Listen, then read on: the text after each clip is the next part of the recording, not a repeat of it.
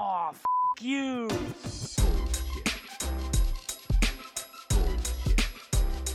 Bullshit, bullshit. Bu- bu- Bullshit. Bullshit. Bullshit. Bu- bu- Bullshit. Bullshit. Three, Bullshit. two, Ready.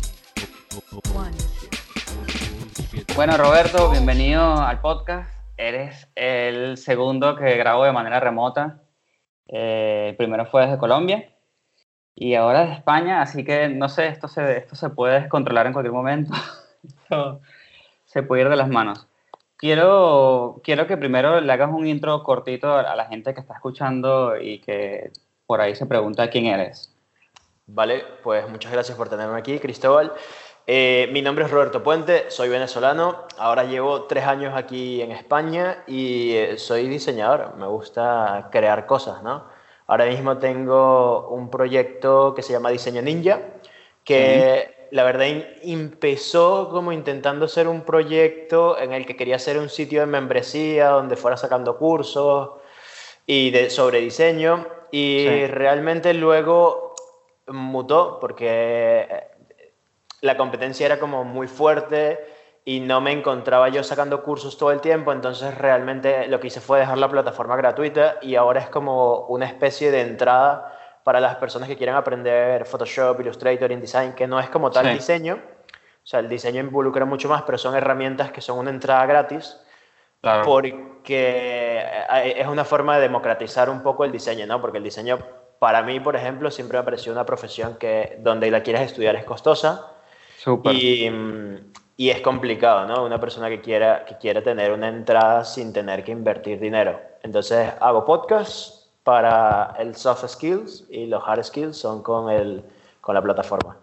Sí, me parece que, bueno, yo obviamente no tengo una academia, pero digamos que el podcast también por ahí viene eh, para mí un poco eh, soltarme con la gente, tener un poco de mejor pronunciación, que yo tengo una pronunciación horrorosa, este, ¿sabes? Y todo ese tipo de cosas me parece que es interesante y nada, va sumando. Este, nada, el tema principal que vamos a hablar hoy es básicamente cómo conseguir clientes, que siento que es eh, un tema delicado para muchas personas, la gente no tiene ni idea, la gente cree que sabe, eh, cuando lo hace, lo hace, me parece que bastante mal, y también depende mucho de que, nada, cuál es tu situación, ¿no? ¿Dónde estás? Si estás de freelancer, eh, si tienes una empresa pequeña. Entonces, no sé por dónde quieres comenzar, qué, qué- cómo quieres tocar este tema, pero Claro, yo lo primero que, que te diría es que entiendas dónde estás, ¿no? ¿Cuál es tu situación? Por ejemplo, tu situación es muy sencilla. Si estás con- viviendo con tus padres sí. y no tienes un, un trabajo o lo que sea, es algo que puedes comenzar a buscar clientes sin ninguna dificultad porque vives con tus padres, no tienes algo que estar pagando. Ahora, Exacto. si vives en, no sé, si emigraste como cualquiera de nosotros dos y estás en algún sitio y tienes que pagar alquiler, lo que sea, todos los servicios y todo lo demás, el obtener clientes sí que funciona, pero también funciona que tengas un trabajo mientras vas obteniendo clientes, ¿no? Porque entonces Claro. así puedes ir pagando las deudas y no tienes que ir a hacer negociaciones con hambre, ¿no? Que entonces eso... es terrible. Sí, es terrible porque creo que todos hemos estado allí y terminas como, vale, eh, te voy a cobrar por la página web, qué sé yo, mil dólares. Y el cliente te dice, te doy 200. Ok, Ok, perfecto. ¿Cuándo comenzamos? exacto, Sí. tal cual. En cambio aquí pues tienes la oportunidad de, si tú ya tienes un trabajo, que es lo que yo hago ahora mismo. Ahora mismo yo tengo un trabajo medio tiempo y el otro medio tiempo lo dedico a todos los clientes que voy consiguiendo, ¿no? Y, mm, y puedo aceptar o rechazar clientes que quieran, ¿no? Claro. Entonces eso, eso me ayuda. Sí, porque cuando vives con tus padres, digamos, o, o estás, digamos, en situación de, de estudiante común, eh, se supone que, bueno, no sé, hay un montón de cosas por, por delante, pero deberías poder arriesgarte eh, por ahí, mm, no sé si trabajar gratis, porque es complicado, pero deberías poder eh, eh, buscar oportunidades ofreciendo tus servicios. No sé, hay, hay mucha gente que, que cuando comienza dice, bueno, pues yo no tengo experiencia, yo no tengo eh, portafolio, y yo a esas personas lo que le digo es, lo que tienes es tiempo libre. Claro. Lo que tienes es tiempo libre y aprovechalo y ofrécelo, literalmente, ofrece tu tiempo. Y eso eh, siento que hay gente que no lo entiende. No sé si, si opinas lo mismo. Claro, eh, el trabajar gratis yo creo que es un tema súper interesante, solo que siempre deberías trabajar gratis si tienes un objetivo, ¿no? O sea, Claro. si tu primo te dice, vale, vas a trabajar gratis, para, o sea, si te pide un favor o lo que sea, tú sabes que tu primo quizás no tenga una red de contactos, es un negocio que está empezando, tiene la misma edad que tú, no tiene ni puta idea de que va a funcionar o lo que sea. ¿Puedo decir groserías aquí? Sí, sí, pues groserías, dé vale. la gana. O sea, no tiene, no tiene ni puta idea de qué va a hacer y todo, y entonces tú sabes que es un trabajo gratis que probablemente no llegue a ningún sitio. Exacto. Pero eh, hay otros trabajos que pueden ser gratis que si tú desde el principio sabes por qué lo estás haciendo, puede ser para desarrollar tu currículum, puede ser para crear conexiones, puede ser para etcétera, etcétera. Este es un tema Exacto. súper interesante. Pero eh, siempre que lo tengas claro. Y yo, por ejemplo, cuando trabajo gratis, que lo he hecho, Ujú. ahora ca- cada vez lo hago menos, le paso un presupuesto, un presupuesto de que, mira, esto te estaría costando, qué sé yo, Tanto. 2.500 euros, pero yo te lo voy a... Y te, te pongo descuento del 100%. Sí. Pero ahí está, y te paso un contrato en el cual es, eh, este trabajo lo voy a poder usar para mi portafolio, ¿ok? Este trabajo vamos a cumplir con estas normativas y todo, porque da igual que estemos trabajando gratis, debería haber cierta profesionalidad, porque si no, luego los clientes tampoco entienden el valor del trabajo. Cuando tú le dices, mira, esto, Sí. esto es una página web que te está costando 2.000 euros, pero yo te la voy a regalar, ahí dicen como, joder, ok, es Claro. bastante, ¿sabes? Es, es, entienden el Sí. valor de tu trabajo, no es esta persona que me está dando algo, es esta persona que me está dando esto, espera esto a cambio también, ¿no? Claro. Sí, porque hay que poner eh, límites, digamos que es lo que hace, no sé si la palabra sería interesante, pero si tú regalas algo así por regalarlo, eh, no es lo mismo a que digas, mira, te lo regalo, pero estas son las condiciones, estos son los términos bajo los que lo vamos a hacer. Y a partir de allí yo siento que la gente se lo toma más en serio, porque si lo regalas y dices, bueno, listo, no sé, nos vemos en 15 días y te doy todo, eh, la persona no lo aprecia, ¿entiendes? Claro. Eh, eso me ha pasado, bueno, eso me pasó mucho al inicio, no sé, con logos, por ejemplo, que los, los diseñadores comenzamos muchas veces con, haciendo logos. Eh, nada, básicamente los regalas y, y cuando los entregas, como son gratis, ni siquiera te los corrigen, no te dan feedback, nada. Y eso es terrible, porque si ya estás haciendo el trabajo gratis y también no te van a dar feedback, es como, bueno, ¿y entonces qué aprendí? No aprendí nada. Eh, Claro. Y, y eso es, me parece que es horroroso. Yo no lo llamaría, yo lo que pasa es que para mí ya no sería trabajar gratis, o sea, porque si tú tienes un objetivo es no estás trabajando por dinero, pero estás trabajando por reconocimiento o estás trabajando por eh, etcétera. Yo, por ejemplo, a los chicos de Escuela de Nada, no sé si los conoces, que tienen un Eh, podcast. Sí, sí, sí, yo lo escucho. yo- vale, yo le hice la página web a ellos y la página web fue gratis, ¿ok? Pero yo con Claro. ellos lo hablé y es, vale, vamos a intercambiar, ustedes van a hacer publicaciones en redes sociales, me van a decir, papá, pa, hicimos la página web y a partir de allí me han salido bastantes clientes, o sea, he tenido, Claro. porque yo sé el, el, el alcance que tienen estas personas, o sea, son, son tres personas que tienen una cantidad de seguidores y todo lo demás, y cuando ellos vayan a publicar va a salir todas estas otras conexiones. Ahora, Cristóbal, creo que nos estamos saliendo un poquito del Sí. tema hacia este otro tema que me parece súper interesante, pero yo tengo, tengo una lista, ¿no? Tengo como una serie A de ver. puntos que, que me gustaría ir tratando contigo sobre el tema de cómo obtener clientes. Dale. ¿ok? Entonces, mi recomendación aquí para todas las personas es, uno, este podcast va a estar increíblemente interesante, así que si yo fuera ustedes, empezaría a tomar nota, ya sea con el, con el móvil o con el lápiz, o guardaría este podcast para reescucharlo, ¿vale? Porque son, son cosas que realmente si comienzas a hacer vas a comenzar a obtener clientes y no hay nada que se sienta mejor en esta vida que cuando puedes ir manejando clientes que son los que te encantaría trabajar, ¿no? Exacto.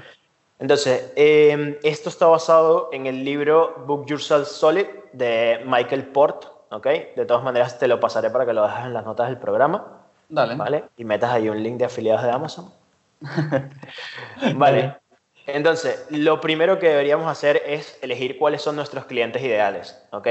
Si no tenemos claro quién es nuestro cliente ideal, no vamos a saber cómo servirles a estas personas, ¿vale? Entonces, mi cliente ideal está basado en mi experiencia o en el nicho en el que yo me quiera dedicar, ¿vale? O, por ejemplo, Bien. mi experiencia es que si yo trabajo con un emprendedor, normalmente un emprendedor es una persona que sabe resolver problemas, eh, para mí, ¿no? O sea, nos relacionamos mucho porque a mí también me gusta mucho el tema de emprender, conozco los mismos términos, o sea, si me habla de un MVP, yo sé qué significa, si me habla de Claro. B2C o B2B o, o las primeras fases de una startup, yo entiendo todo esto porque es cosas que me apasionan, ¿no? Claro. Puede ser al mismo tiempo trabajar con ilustradores, trabajar con diseñadores, trabajar con lo que tú quieras trabajar realmente, o trabajar para restaurantes, lo que sea. ¿Ok? Pero es elegir quién es tu cliente ideal, porque cuando ya tú sabes quién es tu cliente ideal, no te estás vendiendo a todo el mundo, ¿vale? Sí. Sino simplemente a estas personas.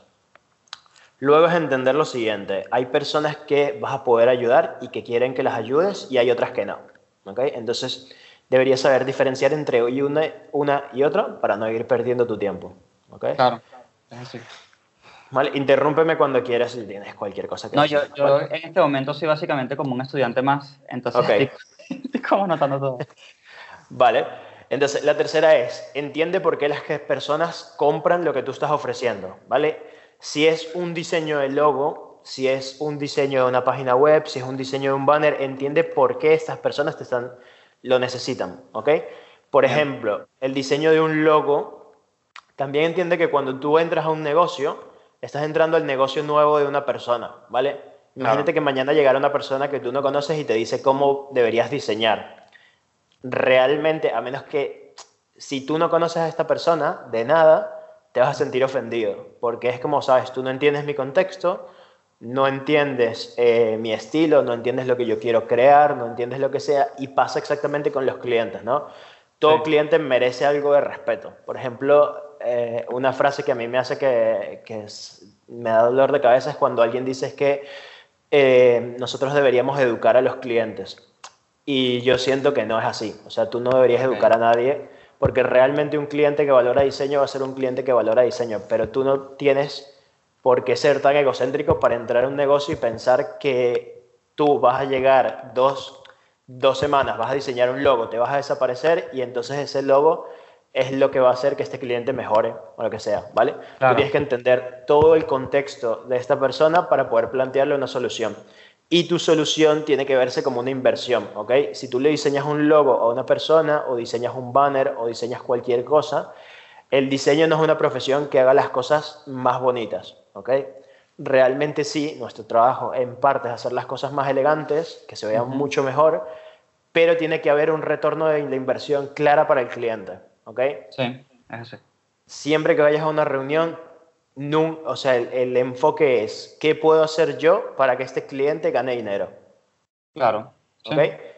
¿Qué puedo aportarle yo a este cliente? Si tu enfoque desde el principio es, ¿qué puedo obtener yo de esta persona? Ya estamos empezando muy mal. Entonces, lo primero es, ¿qué puedo hacer yo para ayudarte? Y soy yo la persona indicada para ayudarte.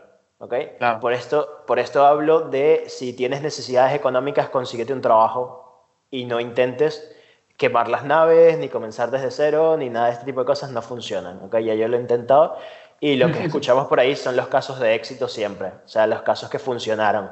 Pero detrás de cada caso que funcionó hay 10.000 personas que se quemaron intentando y se metieron en quiebra o en créditos o en lo que sea. Terrible, sí. Exacto. Entonces es, si yo no tengo necesidades económicas y yo voy a una reunión con un cliente e intento aportar la mayor cantidad de valor posible y ese cliente no lo ve, perfecto, te puedo recomendar otra persona o simplemente no hacemos el negocio, Sí, ¿vale? Pero casi siempre que vas a aportar valor, la, la gente lo reconoce, ¿no? La gente lo ve. claro. Sí, este, yo por ejemplo, yo también he intentado millones de veces, lo que sé, montar mi propia empresa, lo que sea, ¿no? En este momento estoy en una, modalidad, digamos, un poco más pasiva, donde hay menos riesgo, pero siento que es más estable, se construye más lento, pero va ahí poco a poco.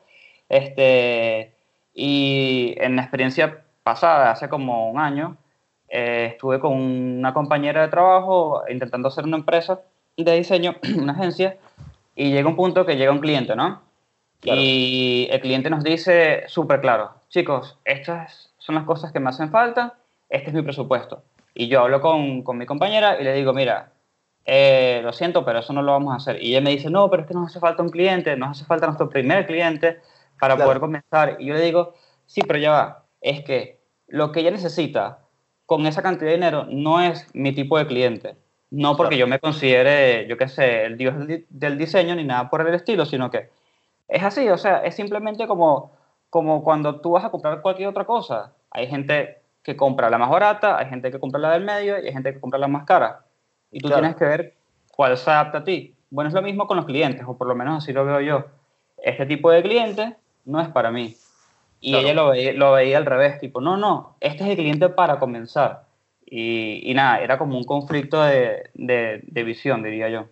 Ok, yo, yo creo que podría, o sea, al final también podrías llegar a, a la mitad, ¿no? Sacrificar el entender de, dependiendo si el cliente se adaptaba a lo que tú quieres, porque muchas veces sucede esto, ¿no? O sea, llega un proyecto en que el cliente quizás no tiene el presupuesto, pero es el cliente ideal, es el cliente Claro. que yo quiero, es el proyecto que me gustaría hacer y es, vale, ¿cómo podemos negociar para llegar a un acuerdo, ¿no? Sí, Entonces, este tipo de, este tipo de servicio de entender, vale, yo te voy a aportar todo esto, pero también esto es lo que espero de ti. Entonces, es, es como una negociación ahí interesante. sí. Es súper interesante, pero es, es complicada. Yo, yo intenté ver eh, si había algún tipo de, de, de área de negociación y no hubo. Y, y nada, a lo largo de- del comienzo del trabajo, varias banderas rojas se me fueron levantando hasta que llegó un Claro. punto que dije, ¿sabes qué? No puedo. Entonces le di, yo qué sé, dos semanas, le terminé dando editables y todo como para, para no quedar mal y todo eso, ¿no? Este, Claro. Pero es un tema, es un tema, es un tema que, que es difícil porque quieres tu primer cliente, pero, pero tienes que ser un toque exigente contigo mismo. Claro. Sé si, si piensas igual.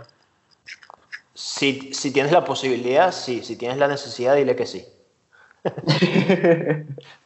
Sí, bueno, lo que pasa es que supuestamente de, de este cliente venían muchas otras posibilidades de muchas eh, supuestas grandes marcas y, y nunca fue así. Por eso lo acepté. Claro.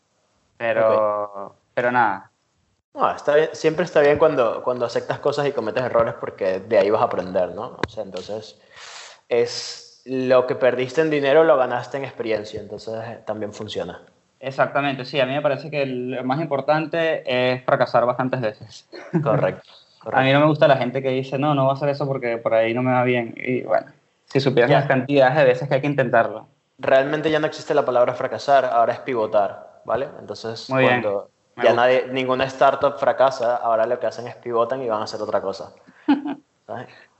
Bueno. Entonces, Este, siguiente punto, ¿vale?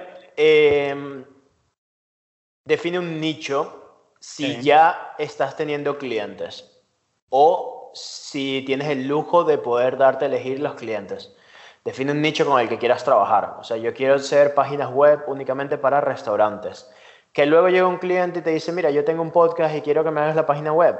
No hay ningún problema, puedes decir que Claro. sí. O sea, pero realmente si tu marketing ya va enfocado a restaurantes, ya tienes otra visión, ¿no? Entiendes, por ejemplo, esto es un, es un ejemplo, ¿no? Pero Sí. entiendes cómo funcionan los restaurantes, cómo ganan dinero, cómo entran las personas, cuántas veces una persona tiene que ir a un restaurante para repetir, que son Sí. tres, por cierto. Pero entiendes qué tipo de descuentos les puedes dar a las personas, cómo funcionaría un e-commerce, qué red de distribución tienen los restaurantes. Entonces, cuando tú estás muy especializado en un solo punto, la gente le da miedo porque siente que está perdiendo oportunidades, pero realmente cómo funciona la vida y cómo funciona el Internet es Sí. que vas a poder especializarte y cuando alguien busque em, alguien especializado en diseño web para restaurantes, vas a estar tú. Claro. ¿ok? Eh, lo otro sería definir una manera sencilla de explicar lo que haces, ¿ok? Porque, por ejemplo, cuando alguien te pregunta, vale, ¿tú qué haces? Es, vale, yo hago diseño UX. Y si una persona no está en el medio, cuando tú le digas esto, se va a quedar exactamente igual. ¿no? Exacto.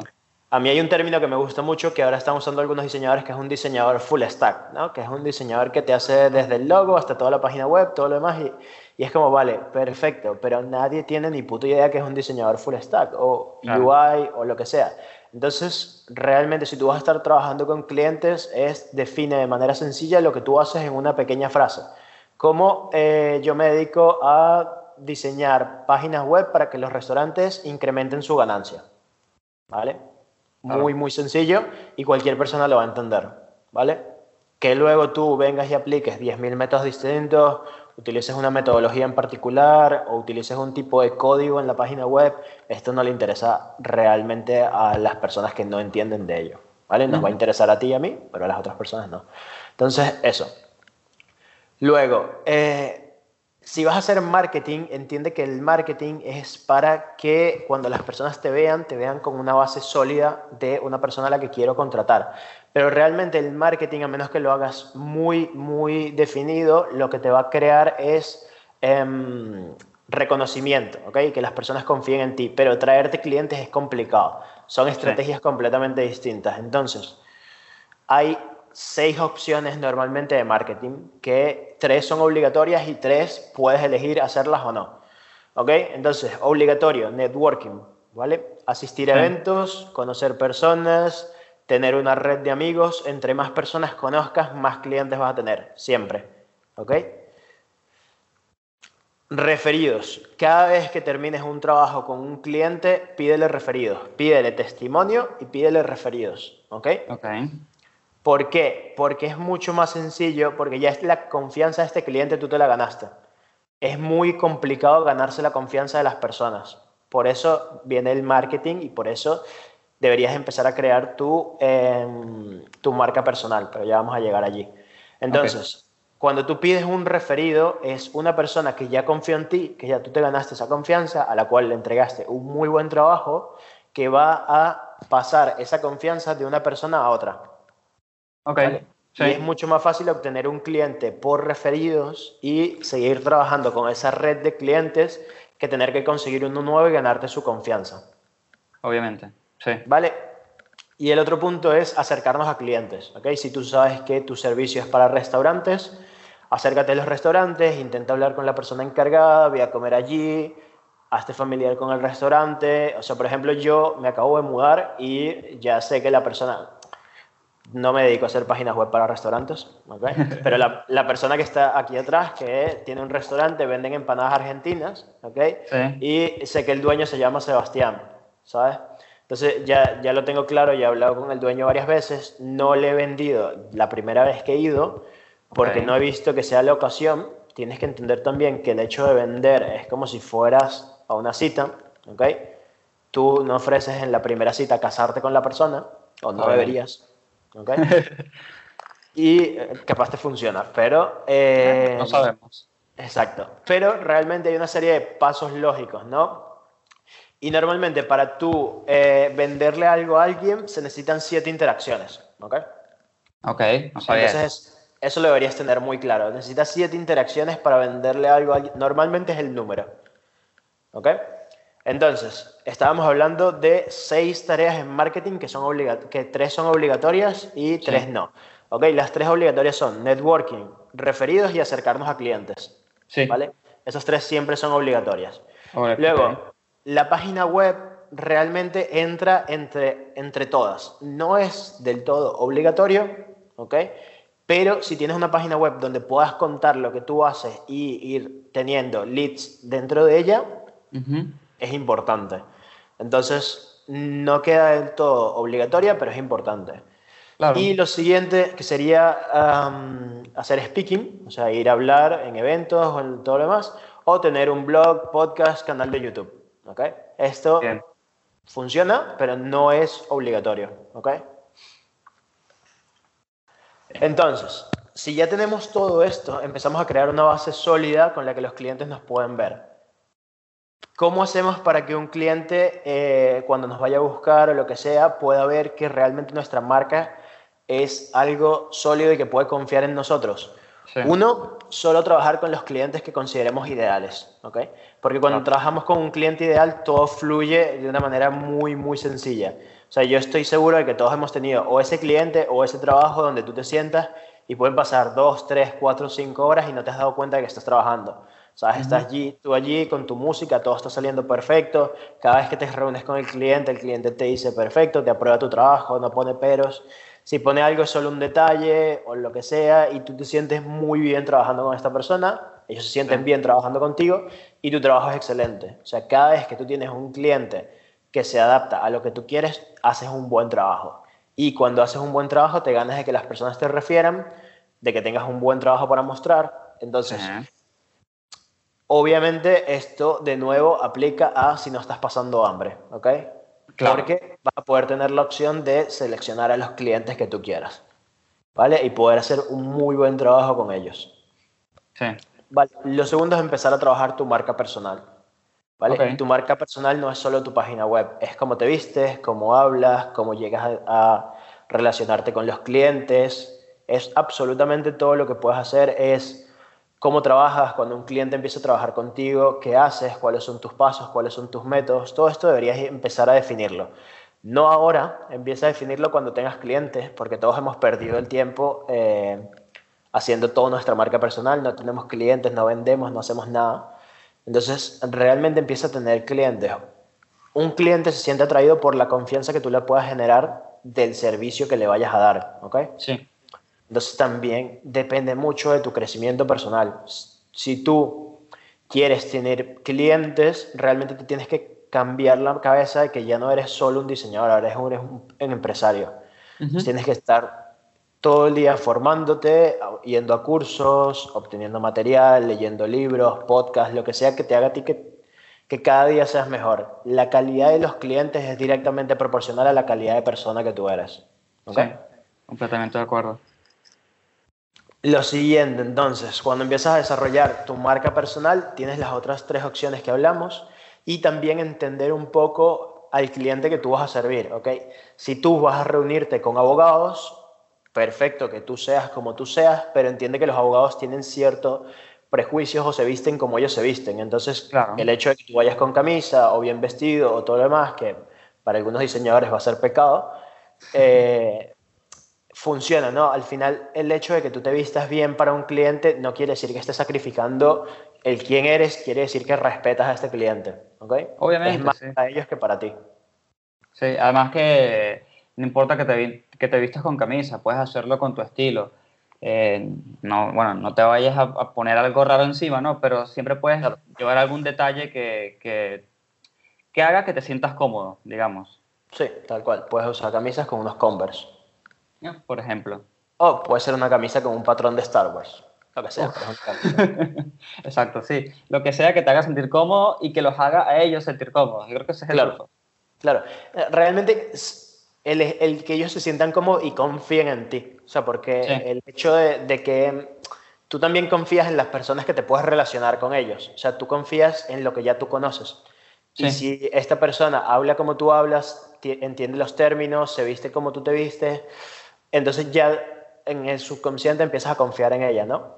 Sí, sí, sí, es como si, no sé, eh, a ver, algo, algo que todo el mundo conozca. Vas, eh, buscas un mecánico y Claro. consigues el mecánico y de repente el mecánico llega con flu y dices, Claro. eh, bueno, ¿qué es esto? ¿Qué, qué está, qué está pasando? ¿Qué es este tipo de mecánico? Y yo creo que va, va un poco por eso, ¿no? Yo, yo me asustaría porque pensaría que me va a cobrar muy caro. O sea, si llega un mecánico Claro. vestido en traje, digo como, joder, mi coche no... Todavía mi Tesla no, no, no necesito que lo arreglen. No, yo pensaría algo así como que, pero ya va, no entiendo, este tipo no se quiere ensuciar, ¿cómo va a arreglar mi carro? No entiendo. Claro. Entonces, sí, es, es eso. Eh, digamos que, que el, porque el cliente al final del día eh, te analiza desde que entras por la puerta. Entonces, sí, mimetizarte un poco.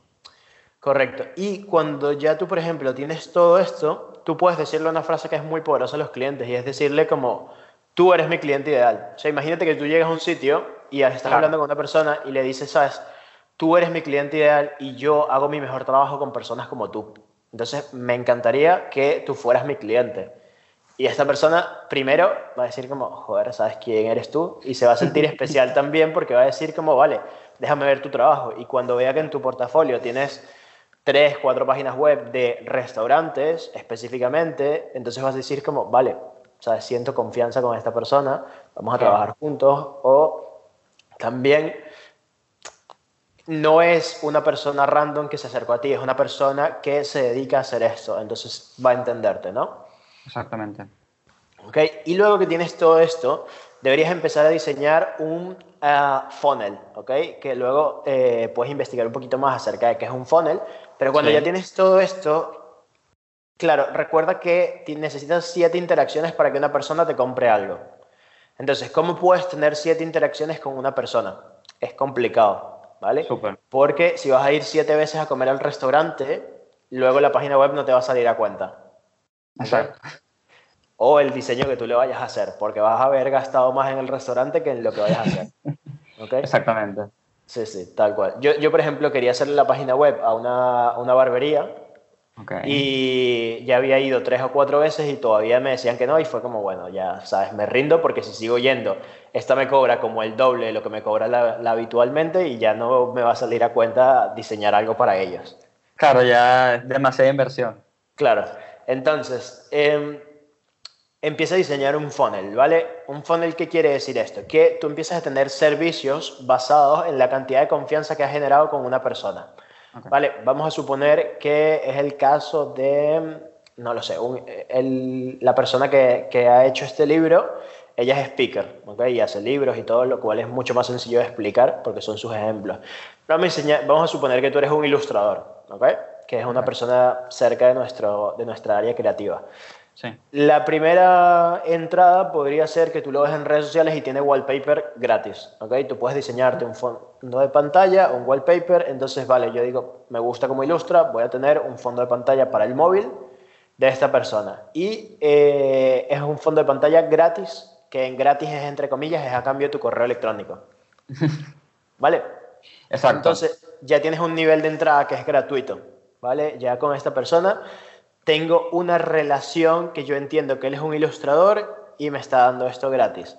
Pero luego, por ejemplo, puedes empezar a enviarme una newsletter, ¿vale? Cada semana me envías una newsletter y entonces yo cada semana estoy recibiendo noticias de ti. Estoy sabiendo un poquito más de ti, un poquito de lo que haces, un poquito más de lo que te dedicas y empiezo a generar un poco más de confianza, ¿vale?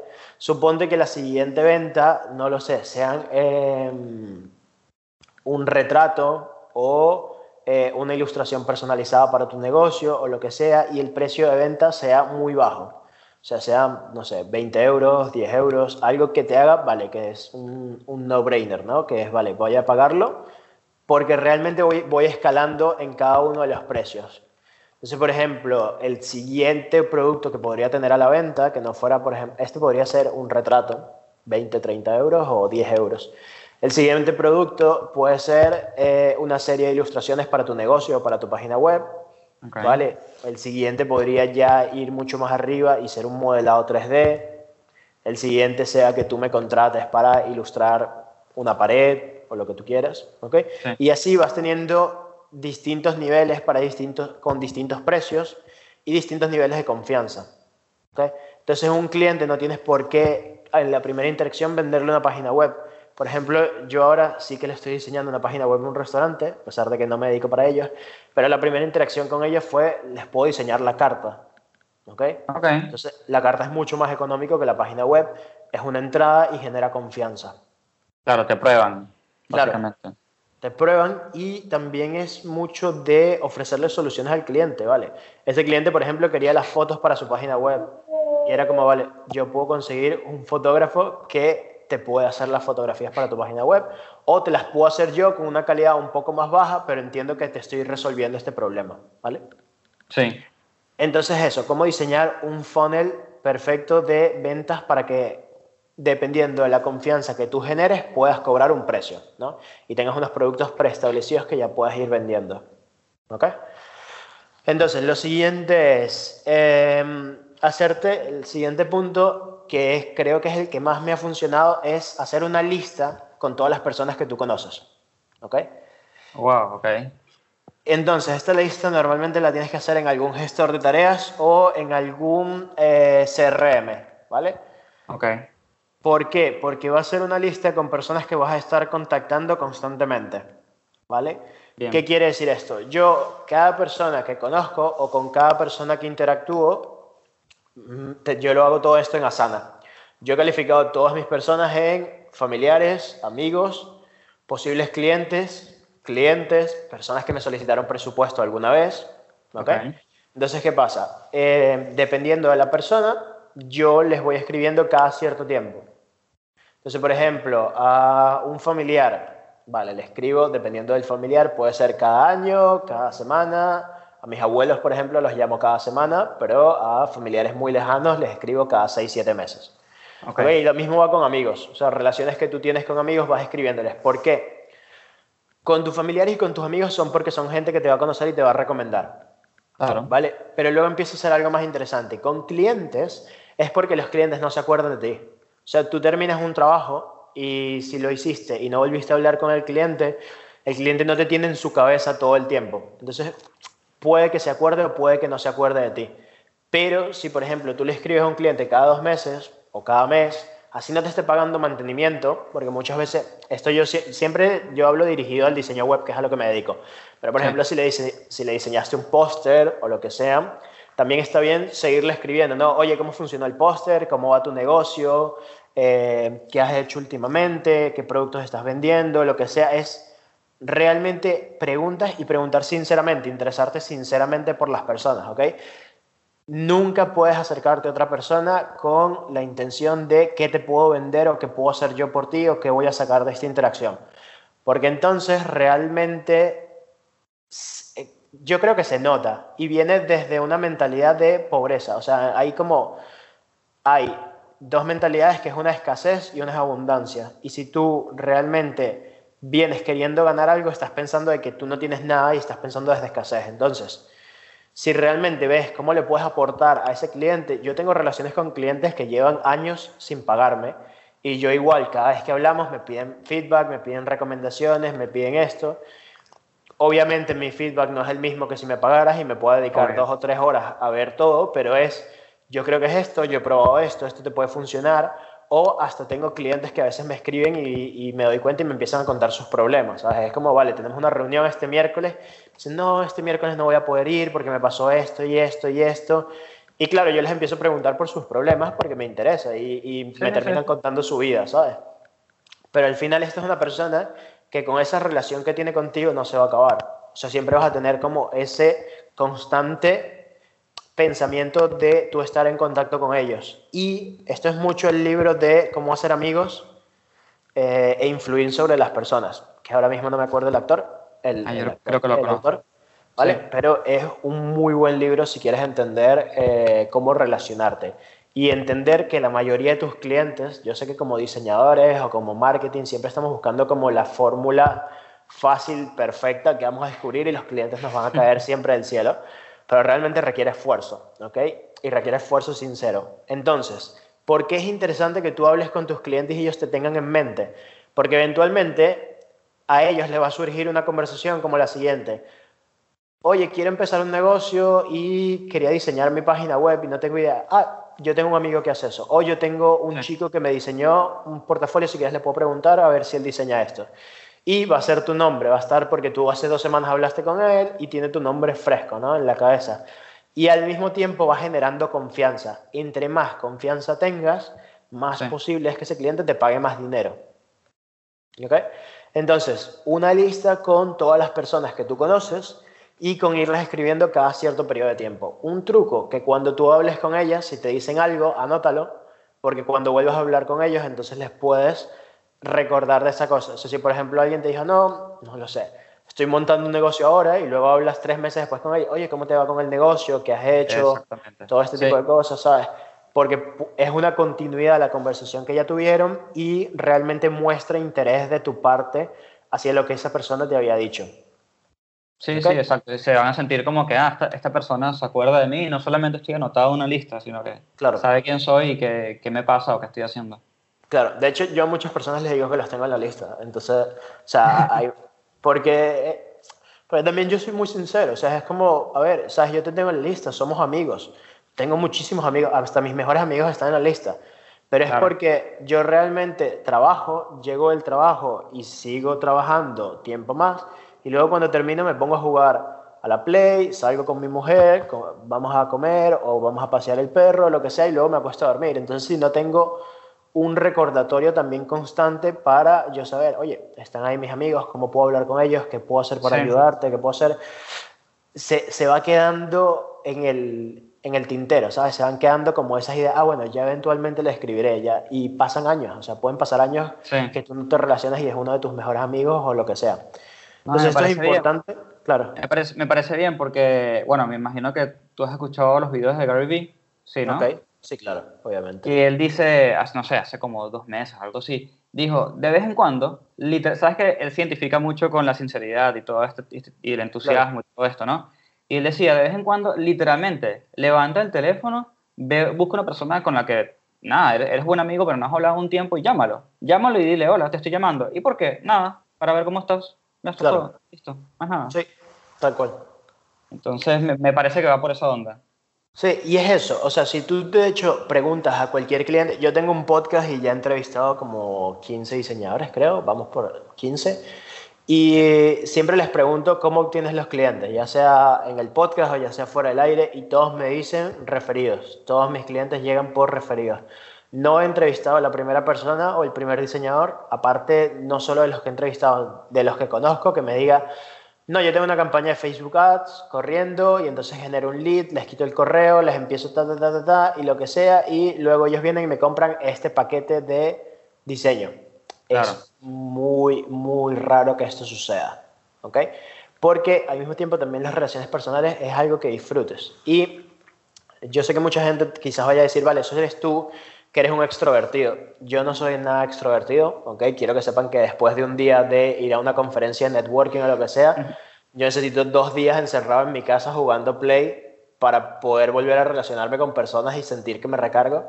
Claro. Porque, o al mismo tiempo este podcast, yo disfruto mucho hablar contigo, disfruto mucho hablar con la gente, pero al mismo tiempo no es, no es algo que me recargue, no es algo que yo diga, "Ah, me siento, quiero más personas, más hablar con más gente, más. Es como, no, ya, ya necesito tiempo para mí, necesito descansar y ya esto fue increíble, me encantó, compartimos ideas brutales, pero Basta. eh, basta, sí, tal Sí, sí, cual. sí. En cambio, mi mujer es todo lo contrario. O sea, ella al sitio que va, hace amigos, conoce gente, relaciona, le encanta. Cuando pasamos dos o tres días que no hemos podido salir de la casa por lo que sea, o sea, que es de trabajar, casa, trabajar, casa, ya se siente agobiada. Ya es como, sabes, tengo que irme a tomar un café con una amiga o lo que sea. Y es como entender cómo funcionan las personas, ¿no? O sea, yo, por ejemplo, si no tuviera mi perro y no tuviera el trabajo, podría pasar tres semanas tranquilamente metido en mi casa. Ah, sí, yo también. Y ahora con este tema de los deliveries, olvídate. Tipo, Claro, sí, sí, Listo, tal cual. chao. Hago mercado y estoy aquí en mi casa, pero es, es como funcionan las personas, ¿no? Y a pesar de que tú funciones de esta manera, es entender también cómo funciona tu cliente y ofrecerle esto. Entonces, eh, yo creo que es importante, ¿no? Todo lo que hemos hablado hoy es importante que lo empieces a hacer, que sepas que no son medidas que vayas a salir mañana y vayas a encontrar un cliente, o sí, ¿ok? Puede que funcione, Sí. pero es cómo empezar a formarte para empezar a obtener clientes, ¿no? Y poco a poco ir construyendo esta red de que eventualmente cuando ya tengas tú todo esto construido, ya los clientes empiezan a llegar un poco por sí mismos. O sea, yo, por ejemplo, eh, cada mes me tengo una propuesta de ir consiguiendo dos clientes. Y los meses pasados me costó, el mes anterior, por ejemplo, conseguí más de dos clientes y este mes ya tengo dos clientes nuevos que ni siquiera los he tenido que buscar. Ha sido como Bien. referidos como que me escriben o clientes antiguos que me, que me llegan. Entonces es también, cuando tú empiezas a trabajar, también hay un cierto ritmo que tú vas entendiendo y las cosas se empiezan a dar, ¿no? Pero tú tienes que empezar a dar esos primeros pasos.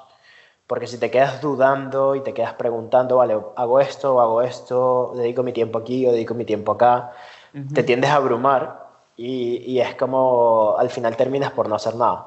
Sí, sí, es así. Ahora te tengo una pregunta, porque yo fui notando aquí más o menos todo. Vale. Eh, por ejemplo, eh, en la parte de referidos y testimonios, a mí eso me da muchísima curiosidad porque, bueno, por ejemplo, si tienes página web, nada, Ok. pones el testimonio allí, lo que sea, ¿no? Quizás fotito, link de la persona, para que incluso si les da la gana pudieran contactar a esa persona y preguntarle si eso es cierto. Claro. Eh, pero los referidos, ¿cómo haces? Tipo, yo sé que ya debe haber un- algún tipo de confianza entre cliente y tú, pero ¿cómo, cómo haces? Tipo, hola, ¿cómo estás? Bueno, ya, ya que terminamos el trabajo, eh, me encantaría que me referieras a alguna persona que necesite algo parecido a lo que hice para ti. O sea, ¿cómo, Claro. ¿cómo es esa interacción? Ok, primero lo, lo de los testimonios también queda interesante. eh, esto lo hace Seth Godin. Con cada cliente que ha tenido le ha pedido un testimonio y tenía un libro de testimonios. Y entonces, claro, para Seth Godin ya es como 15 enciclopedias. Obvio. Pero, por ejemplo, en la página web también quedaría, que esto es algo que yo quiero hacer y no he terminado de hacer, tener un link que sea testimonios, o sea, Roberto Puente barra testimonios y esté allí Ok. 400 testimonios o lo que sea de todos los clientes con los que haya trabajado y lo vaya recopilando allí. Esto es algo que tengo pensado hacer a futuro, que me encantaría Claro. hacer. Sería increíble, en verdad. Sí, y porque también tú le dices al cliente, vale, le envías los links de tu portafolio, el, el presupuesto, todo lo demás, y le envías un link como aquí está lo que dicen otros clientes sobre mí. Claro. Tam- también ahora se está poniendo muy de moda el hacer videotestimonio, ¿ok? Porque eh, genera mucho más confianza, porque ya hay demasiados testimonios escritos que tú no sabes si lo escribieron de verdad. Sí. De hecho, yo he tenido colegas que les pido el testimonio y me dicen, escríbelo tú y firma por mí. Y yo es como, no, necesito que lo hagas tú, por No, favor. Claro. O sea, lo siento, pero necesito que... Y, y hay veces que me quedo sin testimonio por esto mismo, pero eh, es eso, ¿no? En cuanto a los referidos, los referidos es muy sencillo. Tú le escribes al cliente, quizás cuando ya te... o antes de que termines el trabajo, ¿vale? Le dices como, oye, realmente estoy disfrutando mucho el trabajo que estamos haciendo o realmente disfruté mucho el trabajo que hicimos y me gustaría seguir consiguiendo personas con las que pueda hacer un buen trabajo como el que hicimos entre tú y yo. Bien. ¿Tienes en mente algunas dos, realmente dile tres o cuatro personas, ¿ok? Porque normalmente va a ser la mitad del número que tú digas. Ok. Entonces le dices, ¿tienes unas tres o cuatro personas con las que tú creas que yo les pueda aportar valor de alguna manera? Que me pase su contacto para yo escribirles o llamarles y que podamos llegar a un acuerdo, ¿ok? Esto con, personas, con clientes que ya tú has tenido. Vale, hay muchas veces que yo tengo interacciones con videógrafos, fotógrafos, por ejemplo, hasta contigo, ¿ok? Y yo con ellos les digo, vale, mira, si tú me traes un cliente, yo te doy el 10%. Claro. ¿Vale? Esa es otra manera. Porque tú me vas a traer un cliente y te vas a ganar, por ejemplo, una página web, 1.500 euros, son 150 euros que vas a cobrar tú limpiamente sin tener que haber hecho ningún tipo de trabajo, sino referirme a mí. ¿ok? Entonces, ese es otro tipo de referidos. Pero realmente el otro es muy sencillo porque cuando tú le dices esto al cliente te va a decir, sí, déjame, tengo un amigo que eh, me dijo que sí y tal. Y cuando, si el cliente te dice que no, perfecto. Pero si el cliente te dice, sí, tengo un amigo o vale, perfecto, ya te pasó algo, es luego el, el follow-up, ¿no? El seguir a ese cliente y eh, porque el cliente te va a decir, sí, tengo un amigo tal, te pasó algo. No te va a pasar nada. O sea, van a pasar dos, tres días, una semana, lo que sea, no te va a pasar nada. Al siguiente día escríbele, ¿ok? Le dices, Ok. oye, tal, acuérdate no sé qué. No te responde, escríbele a los dos días. Ok. No te responde, escríbele al tercer día. ¿Ok? No te responde, escríbele a la semana, no te responde a las dos semanas, no te responde al mes, y así sigues hasta que te responda. Ah, ok, o sea, no hay un límite. Eventualmente va a responder. Eventualmente debería responder.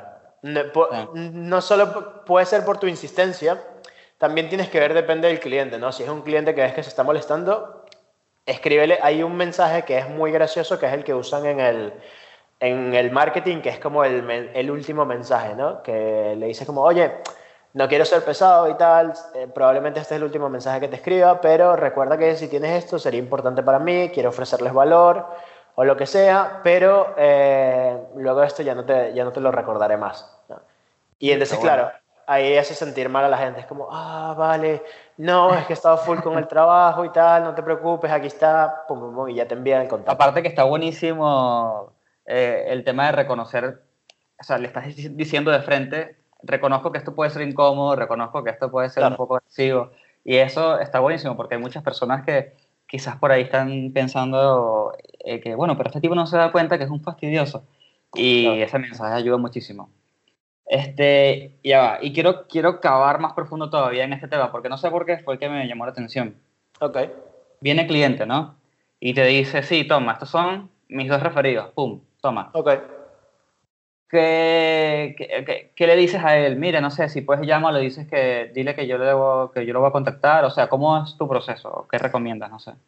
Ah, normalmente cuando, por ejemplo, me das dos referidos, yo le digo, vale, perfecto, puedes enviarles un mensaje y decirles que les voy a escribir o los voy a llamar para que no sea súper raro, súper incómodo, porque el llamar a alguien desde cero sin que le hayan avisado o lo que sea, ya empieza a ser raro como yo supongo que tú ya hablaste con ellos, ¿ok? Y se lo digo al cliente, le digo como, oye, eh, ¿podrías escribirles un mensaje y decirles que los voy a llamar o les voy a escribir y cuándo les iría bien? Y también pregunto sobre los clientes. O sea, si me das un Bien. referido, pregunto qué hace. O sea, no sé, a qué se dedica, por qué crees que yo podría servirle. Eso. Tipo. ¿por qué me lo recomendaste? No, porque siento Claro. que la página web la puedes hacer. Ah, ok, página web. Perfecto. Sí, ¿no? O a qué se dedica, ¿ok? Y entonces, por ejemplo, si me das un nombre y me dice, no, se dedica a hacer, qué sé yo, kimonos o lo que sea, lo voy a investigar. O sea, voy a buscar si tiene página web, si tiene redes sociales, qué hace, su LinkedIn, su perfil de Facebook, su perfil de Twitter, todo exactamente, de qué habla esta persona, cuáles son sus deportes. Yo tiendo a investigar todo, o sea, realmente también así lo hacía cuando, cuando iba a algún trabajo presentar, iba a buscar la persona que me iba a entrevistar, porque si a esa persona Sí. le gusta el fútbol o le gusta el Real Madrid o lo que sea, ya yo sé que vale, viste el partido de ayer y tal, no sé qué, ya este tipo de cosas empiezas a ganar puntos, porque quieras o no te empiezas a relacionar con las personas. Sí. Entonces, es eso, ya yo investigo a la otra persona y cuando la llamo, le, la llamo o le escribo y le digo, oye, tal, no sé quién me refirió, estaba viendo tu negocio, no sé qué, ¿crees que un día estarías interesado en que podamos hacer una página web? ¿Sería algo que te gustaría? ¿Quieres? Porque ya la otra persona le dijo, mira, te va a llamar alguien por una página web. Y esa persona pudo haber dicho, oye, dile que no me llame. ¿Vale? Y, la otra, y entonces tu cliente te va a decir, no, mira, me dijo que no estaba interesado. Perfecto. No hay problema porque a estas personas no puedes ayudarlas ahora mismo. ¿Vale? Entonces, si, si la llamas, le dices esto, ¿sabes? ¿Hay algún día que podamos quedar, si quieres por Skype, o nos sentamos a tomar un café, lo que sea, ¿vale? Sí. Ok. Y así empiezas desde cero la nueva conversación. No, increíble. Este, y otro punto de los que noté que me gustaría también saber es, hay una parte que nombraste que era eh, conocer el contexto de la persona. Claro, Que, eh, nada, es, es obvio, ¿no? Digamos, mientras más conoces el negocio y a la persona y su visión sobre su negocio, le puedes presentar algo que esté más pegado a eso, mezclado con sus necesidades, tu expertise, todo, todo el tema, ¿no? Este, ¿Tienes alguna técnica para conocer a las personas? Más allá de que tú te vas a reunir, así sea si es remoto por Skype con video, preferiblemente, pero tienes alguna forma de, porque digamos que tienes como que entrar en su psiquis, ¿no? Y, y entender el porqué de todo y quizás tienes alguna recomendación. O sea, yo tengo la mía, pero me gustaría, me gustaría, me gustaría saber la tuya. si, si es desde cero, lo stalkeo en redes sociales, ¿ok? En todo Ok. lo que sea LinkedIn, Facebook, todo lo que puedas, lo googleo, todo lo que pueda conseguir, imágenes, Sí, absolutamente todo. De hecho, si tiene el perfil eh, bloqueado en lo que sea, en Instagram, yo tengo cuentas que llevo de clientes y lo sigo por la cuenta de clientes. ¿Ok? bien. para ver si me acepta y veo su perfil, lo que sea. Y, y es esto, investigar un poquito cuáles son sus gustos, qué le gusta, qué hace, a qué grupo. Cuando pongas su nombre en Google, algo tiene que aparecer. Sí. ¿ok? Y si no, es reunirme con esa persona y preguntarle. O sea, mi pregunta, la primera es, vale, ¿por qué quieres una página web? ¿Cuáles son tus objetivos? ¿Qué es lo que quieres lograr? Eh, ¿Cómo te imaginas que esto va a funcionar de aquí a tres meses, de aquí a seis? ¿Qué- ¿Cuál es tu competencia? Cualquier cosa que puedes preguntar que te aporte el entender el por qué, ¿no? Claro. No, es que yo te lo pregunto porque mi proceso es bastante parecido, pero siempre me ha dado curiosidad. El qué pasaría si yo agarro y le digo al cliente, mira, eh, esto es lo que vamos a hacer. Yo voy a estar contigo una semana, literalmente. Ok. Yo voy a ser tu sombra una semana. Explícame todo lo que quieras y todo eso, pero a partir de allí yo voy a estar contigo una semana. Obviamente esto requiere de que yo tuviese el tiempo libre y todo esto, pero conociéndome a mí y mi forma de trabajar, mientras más yo me meta en tus zapatos, Claro. mucho mejor voy a rendir. Y no Claro. sé si has aplicado eso, conoces de alguien que lo haya hecho. Esto está perfecto para un proyecto que sea un UX, Sí. que es como, vale, yo me puedo permitir una semana, pero por ejemplo yo cobro ahora mismo 40 euros la hora, ¿vale? Y si voy a estar contigo una semana, serían 40 euros la hora, por 8 son 320 el día, por Ujú. 5 son 1.600 euros que me vas a pagar por estar esa semana de...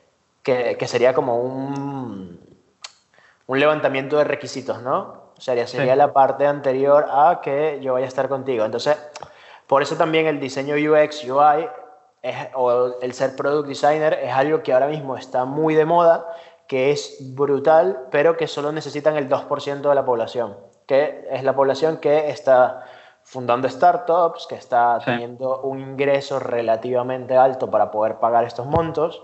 Y sería brutal, o sea, si yo pudiera estar una semana con un cliente entendiendo cómo funciona su negocio, qué hacen, qué no hacen, cómo venden, cómo son los proveedores, qué les llega, cómo generan ganancia, cuál es el producto que se vende más, dónde lo compran las personas, todo este tipo de cosas, eso me encantaría, pero eh, al mismo tiempo no todo el mundo se lo puede costear, ¿ok? Obvio. Entonces, dependiendo del servicio que tú vayas a ofrecer, también tienes que verlo qué es lo que puede funcionar. Y esto ya sería más que todo para aportarle valor al cliente. Pero para la que el cliente te contrate y la reunión principal o todo esto, esto ya es como un paso más allá. Ya el cliente te contrató Sí. y tú vas a pasar una semana con él para entenderlo. Pero antes de eso, antes de que él te contrate, todo el, el, el buscarlo en redes sociales, el preguntar por él, si, si, es, si es un colega de tu cliente, le preguntas por él, o sea, puedes preguntarle cómo vale, qué hace, qué se dedica, todo lo demás, tal. Claro, exacto. Bien, sí, no, este, sí, siempre me ha dado como curiosidad y lo tengo como meta, de hecho. En Claro. algún punto de mi vida conseguir clientes que eh, yo pueda hacer eso, tipo, ese tipo de, de investigación. Este, mm, a ver, te, te tengo una última pregunta por ahí. Vale. Eh, de los puntos que noté, seguramente la gente se preguntará eh, cómo define el nicho, ¿entiendes? ok, Eh, no sé, a mí, por ejemplo, en el caso del podcast específicamente, me vino súper natural el decir, eh, bueno, ok, es de diseño, de diseño, de diseño UX, y puse como que unos estándares bastante cerraditos, pero abiertos a ciertas cosas. O sea, me vino natural, no tengo, no tengo una metodología para hacerlo y no sé si existe tampoco. Ah, el mío sería prueba 452.568 cosas. Bien, ve con la que te sientas más cómodo, ve con la que te gusta, ve probando ideas.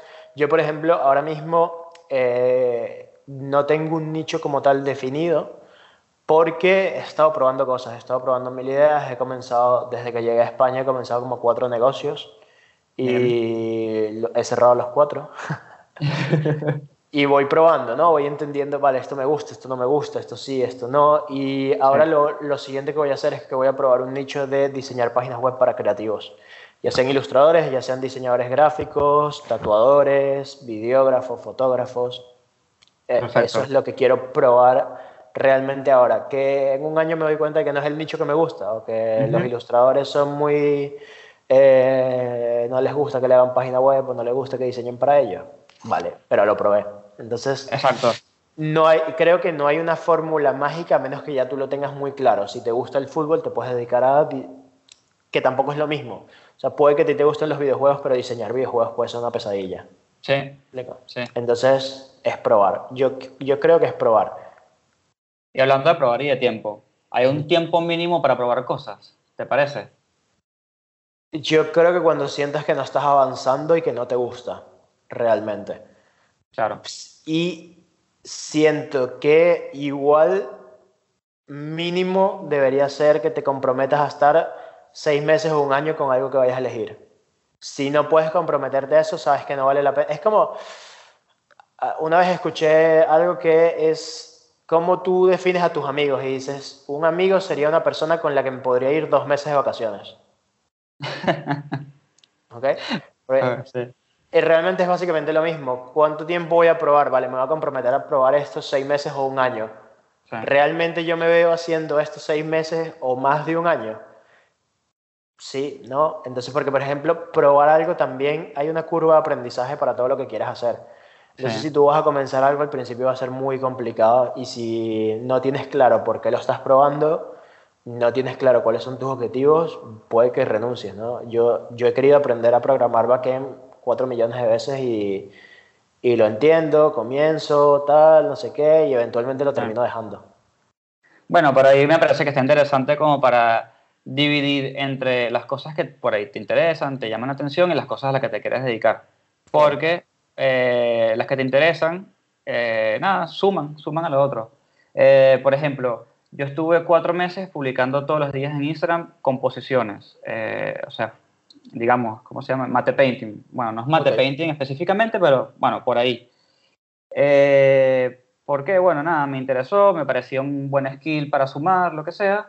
Eh, al final de los cuatro meses me estaba ya volviendo loco, sentía que me repetía un poco y todo esto, pero me quedó, primero me quedó el aprendizaje de lo que es hacer algo todos los días, literalmente Ok. todos los días. Y segundo, al final del día sí me ha sumado a lo largo de mi carrera, sí me dio algo, eh, depende de dónde me postulo, lo presento como portafolio y sumo un ¿Tuviste montonazo. seguidores? Eh, subí seguidores. En algún punto alguien me preguntó, ay, ¿cómo hiciste esto? Eh, ¿Me puedes enseñar? Y yo, eh, si quieres el PCD, no me importa. No, pero no me puedo inscribir en una página de Patreon tuya. Eh, ¿Qué? Claro. ¿Sabes? Las cosas estaban comenzando a suceder, pero no era algo que me interesaba realmente, digamos, para dedicarme. Eh, pero con esto lo que digo es, la verdad, eh, traten cosas, eh, inventen cosas eh, por un tiempo, no importa si, si las dejan, pero inténtenlas porque si eres creativo, me parece que eh, si no lo haces, te quedas como estancado un poco. Sí, tal cual. O sea, realmente el hecho de estar probando, creando, intentando hacer cosas y todo lo demás te empieza a, a tener, uno entiendes un ritmo de que puedes, te acostumbras a hacer cosas. O sea, lo más difícil es dar el primer paso. Y, y es eso que yo me he quitado, o sea, ya ahora tengo 28 años. Yo he, he querido hacer un podcast desde que tenía 18 años. O algo No, así. Claro. Y, y claro, comencé el podcast y vale, era como cuando también es, es un problema de comparación, ¿no? O sea, porque por ejemplo, yo cuando comienzo mi canal de YouTube, ahora tengo Sí. 52 seguidores, creo, que no es una cantidad increíble, pero son 52 seguidores. Y para mí mi comparación es Casey Neistat, Peter McKinnon, ¿sabes? Claro. JC Driftwood. Y claro, cuando ves estos tíos son gente que lleva 20, 20 años haciendo vídeos, que ellos Ujú. entienden un millón de cosas que yo no entiendo, entienden cómo funcionan y tienen una composición increíble. Y es gente que no duerme y se dedica 100% a esto. Entonces era como, Sí. vale, yo era como, vale, no tengo la cámara, no tengo el micrófono, no tengo absolutamente nada y, y este tipo de cosas te abruman y terminas por no empezar, ¿no? Entonces, Sí. esto siempre me ha dado mucha curiosidad, ¿cómo empiezas a hacer algo? ¿Cómo la gente consigue el valor de dar el primer paso? Y es, y es muy gracioso porque siempre te permite, vale, ¿cómo comienzas un podcast? Y es comenzando. Exacto, sí. ¿Cómo Comenzando. comienzas a ser tal cual? Comenzando. O sea, lo primero que tienes que hacer es, te quitas, primero no te juzgues a ti mismo, o sea, no te compares, compárate solo contigo mismo, con la persona que eres ayer. Y si tú comienzas algo, por muy chiquito que sea, estás comenzando, estás probando, estás haciendo cosas, Exacto. y eso mismo te empieza a poner en un, en un flow, en un, no sé, no sabría cómo definirlo, pero en un, en un camino de que empiezas a traer las cosas que tú quieres a tu vida, ¿no? Y empiezas a hacer cosas. Sí. Y es sí, como- así. esto lo hago, esto no, esto sí, esto no, y empiezas a tomar decisiones muy rápido y no te quedas estancado pensando si va a funcionar o no. Sí, es así. Este, bueno, nada, ya para ir cerrando, Ok. no sé si, si le quieres eh, contar a la gente algo en específico, desarrollar un poco más, eh, explicar lo que haces y las cosas que tienes, porque entiendo que tienes como material disponible para todo el mundo, ¿no? En este momento. Sí, a ver, tengo la Academia de Diseño Ninja, no va dirigida realmente a diseñadores, es una entrada para personas que quieran meterse en el mundo del diseño. Pero Ok. sí que tengo una newsletter y tengo un podcast que sale cada semana, donde voy hablando con diseñadores y voy preguntándoles cosas interesantes como la conversación que acabamos de tener. Re- el último capítulo que acaba de salir es con Marina Miller, que no es diseñadora, ella se dedica al marketing, pero eh, hablamos de estrategias que pueden seguir diseñadores a nivel de marketing para empezar a obtener clientes, ¿no? Que pueden hacer, que es un poquito lo que estamos hablando hoy, pero más Sí. dirigido hacia qué puedo publicar en Instagram, qué niveles de ventas puedo tener, qué puedo publicar en Facebook. La conversación anterior fue con Batiste Pons, que es un diseñador de Valencia, de aquí de Bien. España, y él le encantan las tipografías, hablamos un poquito de tipografía, hablamos de cómo tomar decisiones, de qué pensaba él acerca de que el diseño cada día se divide un poco más entre las decisiones que tú tomas o lo que el usuario quiere, ¿no? y, y las estadísticas. Y mm, estas conversaciones sí que van orientadas completamente a el nicho creativo, ya sean diseñadores, ilustradores, Claro. esto. Y en mi día a día me dedico a diseñar websites. Ahora mismo el nicho que quiero buscar, que no he terminado de diseñar mi website, es eh, creativos, ilustradores, diseñadores gráficos puros, eh, todas estas personas. O Bien, hacer lo buenísimo. mismo UI, UX, que no sepan programar, que simplemente sean UI, UX y hagan todo su diseño, también funciona. Increíble. Y bueno, ya nos habías dejado un par de libros por ahí, pero ¿tienes algún al- algo que recomiendes, alguna página web, algún recurso que te ayude en algún momento, eh, algún software pago, gratis, cursos, lo que sea? Porque esa es la idea de, de este podcast, que al final quede algo para la persona. Los software dan igual. Da igual si hagas las cosas con Illustrator, con Photoshop. Yo me acuerdo que comencé casi con Photoshop CS y diseñaba revistas en Photoshop, que era un desastre. Eh, por lo cual, libros, te recomendaría This is Marketing de Seth Godin, que es el último libro que acaba de sacar, que habla mucho de eh, cómo funciona el marketing y es muy interesante porque para él el marketing es qué puedo hacer yo para ayudar a esta persona. Ah, interesante. Es súper, súper interesante. Y claro, define muchos términos allí. Es interesante ver cómo esta gente piensa. Ah, yo utilizo Audible porque escucho casi todo, bueno, todos son audiolibros y los escucho en inglés. Bien. Entonces puedo ir, normalmente voy tomando notas. Eh, Notion, amo Notion con mi vida, o sea, me ¿Qué es encanta. Notion? Notion es una aplicación que es un poquito entre un gestor de notas, gestor de tareas, puedes hacer casi de todo, ¿ok? Bien. Es brutal. Y, mm, y ya, y realmente lo que recomendaría es que la gente comience a hacer cosas. O sea, es como la idea que tengas en la cabeza, empieza hoy a hacer bocetos, empieza a maquetarla, empieza a hablar con programadores si tú no sabes hacerla, empieza un podcast. Necesitamos demasiados podcasts de diseño. Ahora mismo no hay ninguno, o sea, hay, no hay, sí que hay, pero hay muy pocos podcasts en, en español. Sí, Entonces, cada vez cuando, cuando tú me avisas, me alegra ver este tipo de, de iniciativas, me alegra ver otras personas que estén haciendo podcast, newsletter, porque el, el contenido que se comparte y que se consigue es muy poco cuando lo buscas en español. Sí, como que puedes buscar algo general, pero no cosas específicas, la verdad que Claro. Falta demasiado todavía. Y nada, por último, para despedirnos, ¿tienes algún lugar donde la gente te pueda contactar? Eh, eh, ¿Estás disponible para algún tipo de consultoría, de algún, no sé, algo, lo que sea? Sí, mi página web es robertopuentec.com. La academia de la que estaba hablando, que no sé si nombré, es diseño.ninja. ¿ok? Bien. Y todas mis redes sociales son Roberto Puente C. ¿Vale? Si me quieren escribir por Twitter, por Instagram, por lo que sea, respondo todos. Así que, Bien. o por correo. También en mi página web está el formulario de contacto. Todo lo que quiera escribir les voy a responder. Todas las preguntas o todo lo que tengan. Buenísimo. Bueno, Roberto, gracias por participar. Este, te lo juro que, eh, no sé si te lo comenté en algún punto, pero por ejemplo, viste que yo te dije que, que yo me inspiro mucho en Seth Rogen, en yo qué sé, en varios podcasters que ya yo tengo tiempo escuchando, pero eh, contigo me pasó, me pasó algo interesante que es como que, bueno, una persona que digamos no es una estrella de rock ni nada, ¿sabes? Ni nada de así como que fuera de lo inalcanzable, está haciendo un Por proyecto. los momentos. Exacto. Está haciendo un proyecto que, que, que, bueno, no sé, me, me toca de alguna manera y dije, ¿sabes qué? Yo también puedo hacerlo, la verdad. Y eso me, me dio como un poco de, de ayuda a mí para comenzar el mío propio. Gracias, bro. Muchísimas gracias y muchísimas gracias a ti por tu tiempo y por invitarme al podcast. No, no, igual para ti. Este, bueno, nada, nos vemos la próxima. Venga, un abrazo. Chau.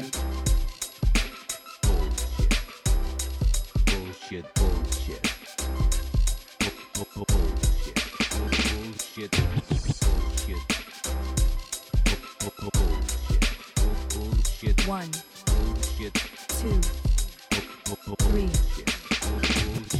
The experience has ended. Ended.